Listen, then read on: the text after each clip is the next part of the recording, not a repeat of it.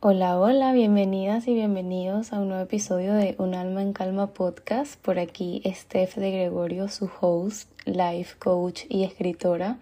Antes de comenzar con el tema de hoy, quiero agradecerles muchísimo por escuchar el podcast y por compartirlo en sus historias de Instagram. Estas semanas ha sido hermoso hablar con ustedes acerca de lo que ha significado para ustedes ciertos episodios es muy lindo porque esta plataforma permite que en cualquier momento lleguen episodios pasados a un momento que puedas estar viviendo y necesitando escuchar lo que está dicho en cualquiera de los episodios. Y qué hermoso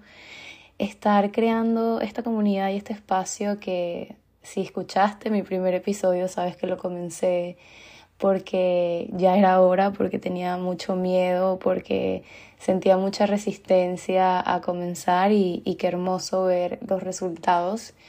Y un poquito de eso va el episodio del día de hoy. Hoy es primero de febrero del 2023, comenzó el año de una forma muy hermosa y este mes lo siento muchísimo más el mes de febrero es el mes del amor, de la amistad y como lo dije ayer en mis historias, ojalá ese amor que le demos a los demás sea proporcional al que nos damos a nosotras mismas. Este, este mes hoy comenzó con Blooming iniciando su primera edición, abriendo la lista de espera de la segunda edición que la voy a dejar acá abajo en la descripción y yo comencé regalándome un poquito de amor y cariño, haciéndome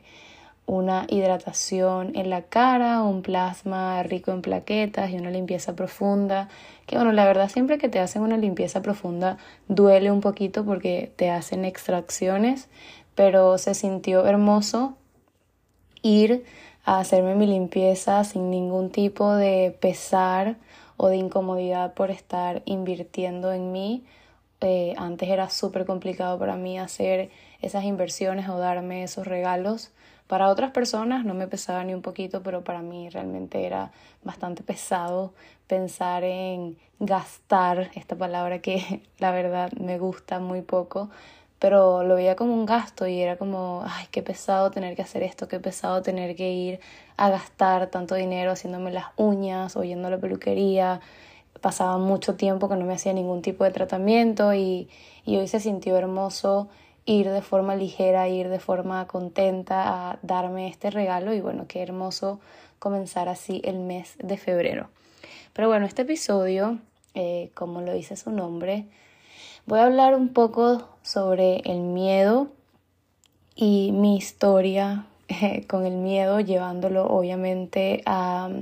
situaciones muy personales y también a situaciones y experiencias con mi negocio, con mi empresa y con todo lo que se refiere a este tema de atreverme a hacer cosas distintas. Antes de comenzar quiero aclarar que todo lo que voy a contar acá es mi experiencia personal, cómo he vivido mi proceso con el miedo y con lo que ha significado a lo largo de mi vida, tanto de forma personal como profesional. Me gusta aclararlo porque siento que este espacio está bastante abierto a las interpretaciones como todo en las redes sociales, pero para mí este espacio se siente muy seguro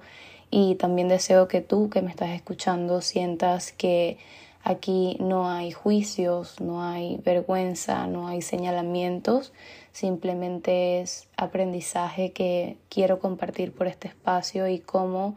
he ido llevando mis experiencias de forma personal y también con todas estas herramientas que he venido sumándole a mi cajita de herramientas desde el momento que decidí certificarme como coach. Entonces, quiero comenzar hablando del miedo,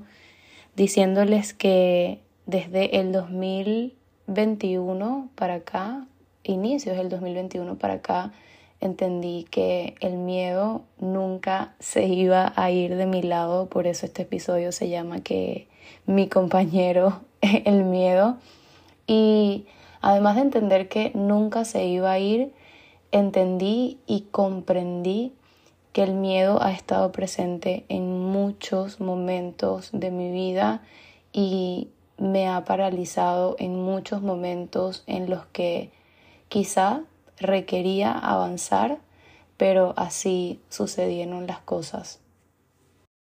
Y quiero comenzar contando la parte de mi historia que más me daba miedo contar en ciertos momentos de mi vida. Si tienes un tiempo siguiéndome, si has visto mi contenido, si has escuchado otros episodios o si simplemente te has dado un paseo por mi cuenta de Instagram, de seguro sabes que cuando estaba pequeña sufrí de abuso sexual y esto fue un episodio bastante determinante en mi evolución como niña, adolescente y también como mujer. Porque quiero contar eh, esto de primero? Porque cuando esta situación eh, sucedió en mi vida, yo tenía alrededor de 5 o 6 años, realmente no recuerdo el año exacto, pero era bastante pequeña y no fue hasta que yo tenía casi 16 años que pude contar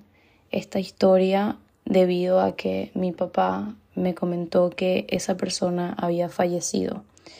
Y haciendo introspección y, todo mi proceso de, de, sanar esta situación y de entender que no era culpable y de entender que simplemente sucedió y, y forma parte ahora de mi vida y de mi historia para siempre, llegué a la conclusión de que yo no lo conté antes porque tenía mucho miedo de que a mi familia le fuese a pasar algo por, no sé, tomar la justicia por sus propias manos, etc. Mi miedo era más por proteger a mi familia que realmente por proteger a la persona, obviamente. Además que también me tomó mucho tiempo integrar y entender realmente qué era lo que había pasado cuando estaba niña. Estoy segura que no tenía mucha idea de que lo que había pasado era algo grave eh, o algo peligroso, simplemente era algo que no entendía.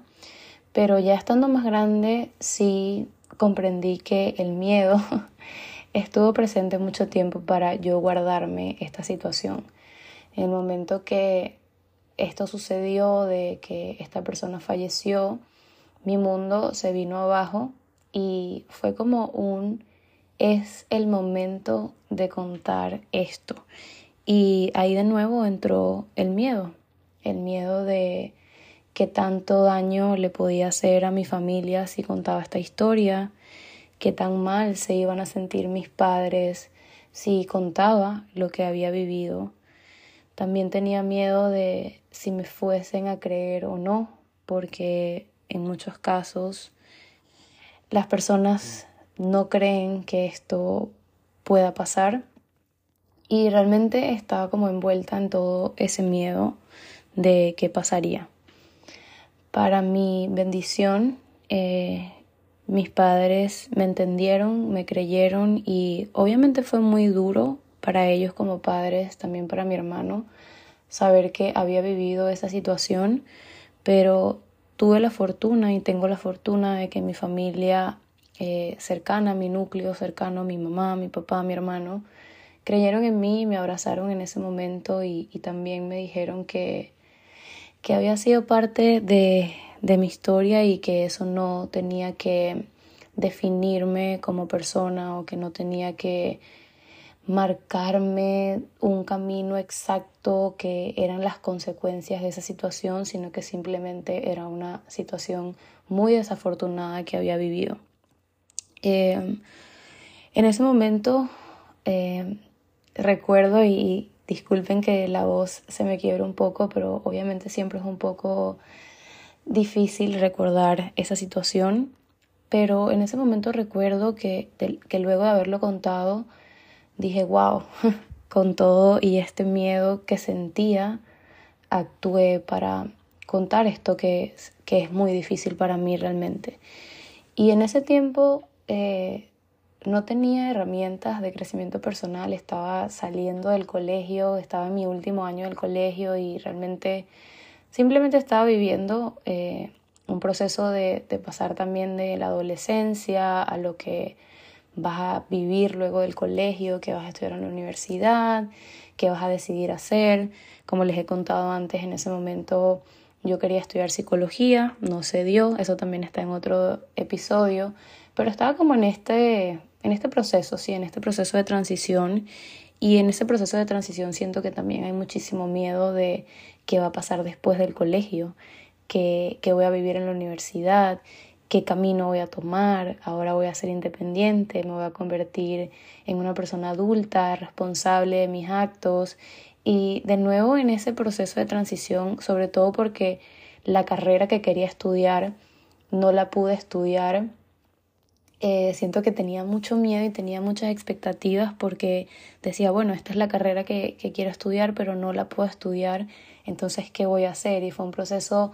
que me tomó tiempo decidirme por algo más para estudiar hasta que, bueno, llegué a la, a la carrera de producción audiovisual, de artes audiovisuales y me fue increíble. Pero sí recuerdo que en ese proceso del colegio la universidad yo sentía muchísimo miedo porque veía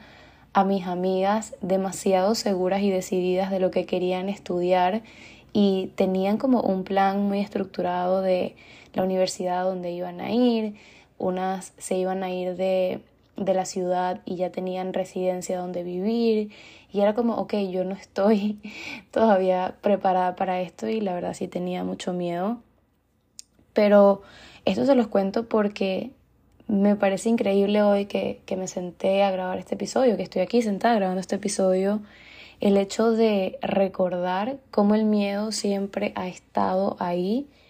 y de alguna forma u otra, aún sintiendo miedo, he decidido avanzar y yo estoy muy segura que tú que me estás escuchando en algún momento de tu vida has sentido miedo de algo y aunque no estés segura de qué camino tomar o de qué paso dar o de a dónde dirigirte, igual actúas sintiendo ese miedo porque siento que es parte de la vida, siento que como lo dice el nombre de este episodio, el miedo es un compañero de viaje.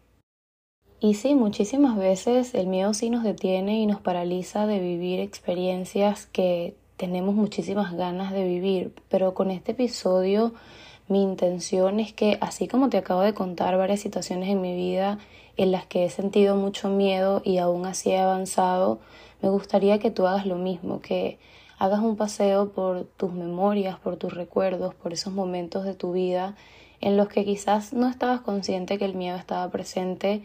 pero que lo hagas desde la conciencia y puedas decir, sí, en este momento de mi vida el miedo estuvo, en este momento lo puedo identificar, puedo darme cuenta que el miedo sí estaba, pero aún así caminé, aún así avancé. Y siento que esto es tan poderoso porque nos da la oportunidad de entender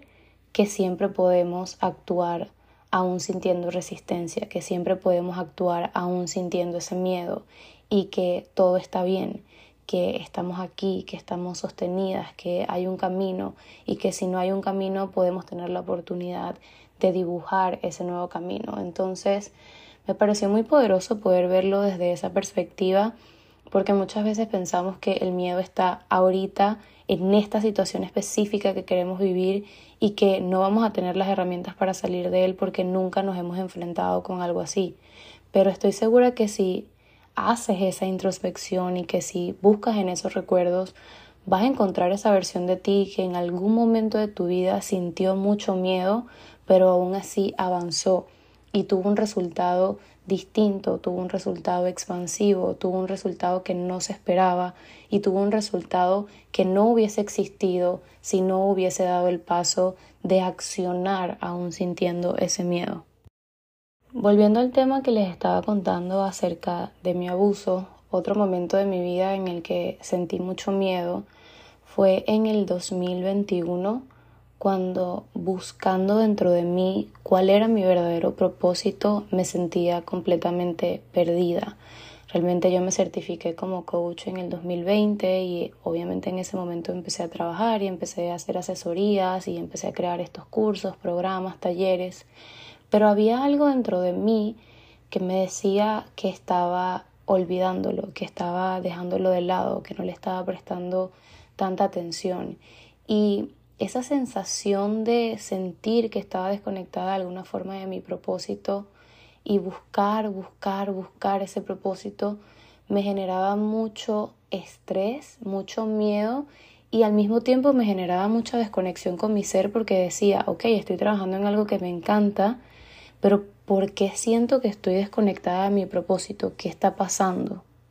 Y fue ahí donde entendí que en todo este camino de crecimiento personal, de compartir contenido de valor, de sumarle a mis comunidades, estaba dejando una parte de mí sumamente importante de lado por miedo al que dirán. Y es justamente mi historia de abuso. Cuando esto lo entendí y cuando hice mi trabajo y cuando me hice preguntas realmente profundas para saber por qué me sentía desconectada de mi propósito, entendí que no quería hablar de esta parte de mi historia con mi comunidad porque tenía mucho miedo al que dirán, a cómo me iban a señalar, a juzgar, y qué tipo de comentarios iban a hacer de mí por contar esa historia. Y fue ahí cuando entendí que no solo quería contar mi historia con mucha fuerza, sino que también quería aportar un granito de arena a mujeres que como yo han vivido esa difícil situación. Y fue en ese momento cuando se creó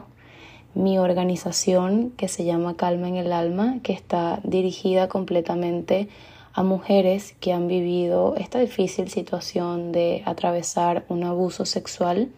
Es una fundación en la que ayudamos y orientamos de forma gratuita a mujeres que han vivido abuso sexual y les damos acompañamiento emocional y psicológico. Y esto nació de soltar ese miedo y ese pensamiento de que lo que otras personas tenían que decir era más importante que la misión que realmente existía detrás de mi historia. Y con detrás de mi historia no quiero, no quiero hacer sentir como algo superior, sino en el sentido de lo que podía hacer y cómo podía ayudar y conectar con otras mujeres a través de ser vulnerable y contar mi historia y no les puedo explicar ni puedo contar la gratitud que siento hoy en día de haber actuado aún sintiendo ese miedo, porque la magia, la expansión, la abundancia, el amor que se ha creado en mi organización, con las especialistas que me acompañan, con las chicas que han vivido sus procesos dentro de la organización, no tiene precio y toma todo el sentido haber sido vulnerable, haber sido valiente, porque hoy puedo reconocer que fui muy valiente al hacerlo y crear también este espacio. Más que todo en ese momento mis pensamientos eran, ok, ¿qué va a decir mi familia que aún no sabe que esto existe? ¿Qué van a decir las personas que me conocen de toda la vida que no tienen idea que viví esta situación? ¿Qué van a pensar de mi familia? ¿Qué van a pensar de mis papás? Si me conoces o si has escuchado otros episodios, sabes que yo soy de una ciudad muy, muy pequeña en Venezuela que se llama Coro y en esa ciudad todo el mundo se conoce, todo el mundo sabe quién es quién y obviamente para mí era un peso de, ok, ahora ¿Qué van a pensar de mi familia? ¿Qué van a pensar de mí? ¿Qué van a pensar de mis papás que no estuvieron pendientes de mí? Entonces era todo este miedo y toda esta angustia del exterior, pero realmente cuando me atreví, la magia sucedió y sigue sucediendo hasta el día de hoy. Y sí, estoy segura que la magia seguirá sucediendo porque en el momento que empezamos los procesos en la fundación, en el momento que empezamos a admitir a las chicas con sus casos y acompañarlas en sus procesos, mi vida, mi negocio, mi empresa, mi trabajo, mi corazón, mi alma empezó a tomar un sentido completamente distinto. Esto que les estaba contando de que me sentía desconectada de mi propósito y que sentía que estaba dejando algo de lado se desvaneció porque estaba siendo real y estaba siendo honesta con lo que es una parte de mi historia y que siempre va a ser así. Y tomé responsabilidad sobre algo que podía hacer para aportar al colectivo en relación a esta situación que me encantaría que en este año se siga expandiendo. Y mm, así ha pasado, así ha pasado a lo largo de mi vida, a lo largo de mi proceso con mis cursos, con mis programas. Obviamente hoy en día tengo cursos y programas que no están enfocados en mujeres que han sufrido abuso sexual. Sin embargo, la energía llama y de alguna forma en mis cursos en mis talleres nos abrimos tanto y creamos una comunidad tan hermosa que podemos llegar a ese nivel de confianza en el que una de las participantes cuente que ha vivido una situación similar. Y todo esto sucede porque, de nuevo, se actuó aún sintiendo miedo,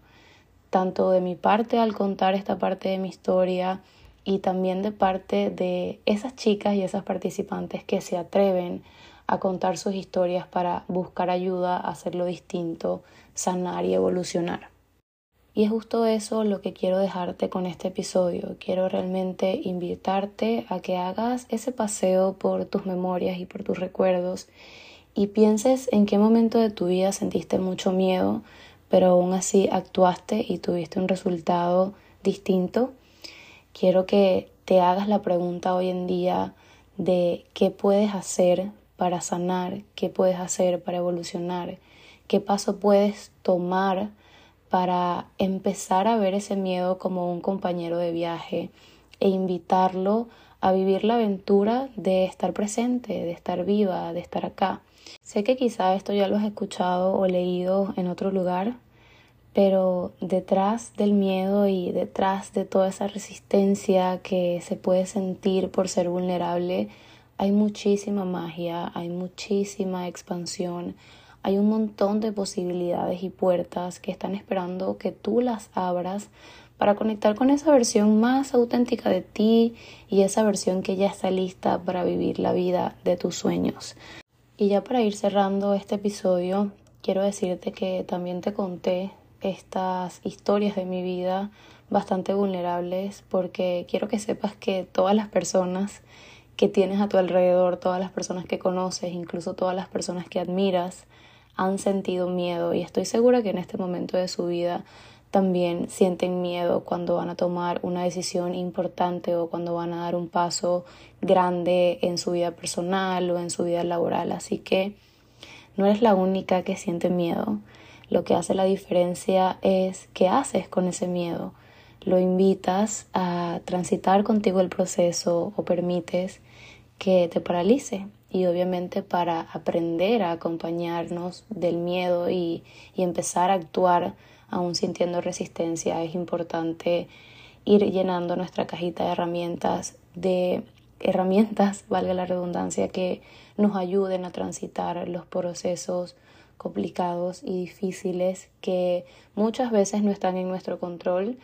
pero que están en nuestra vida para mostrarnos algo, que están en nuestra vida para enseñarnos algo y que si tenemos esas herramientas poderosas que nos ayudan a volver a nuestro centro, tenemos muchísimas más posibilidades de caminar y de transitar ese proceso desde el amor, desde la ligereza, desde la compasión y desde la empatía con nuestra propia vida. Así que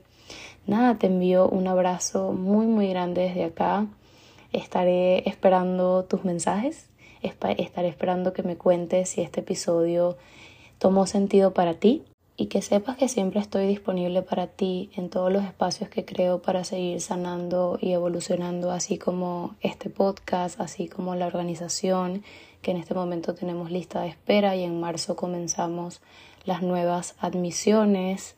también como Blooming, que inició hoy la primera edición y en marzo también tenemos la segunda edición y tenemos la lista de espera abierta, que te la voy a dejar acá en el link de la descripción por si sientes que es momento de empezar a crear esa cajita de herramientas poderosas que te ayude a transitar tus procesos desde el amor, la empatía, la abundancia y todas las posibilidades hermosas que están disponibles para ti. Así que te mando un abrazo, gracias por escucharme, gracias por estar acá y realmente quiero que sepas que siempre estoy enviándote luz, amor y mucha comprensión para esos momentos que nos mueven el piso, pero también que nos enseñan muchísimo. Un abrazo y nos escuchamos en el próximo episodio.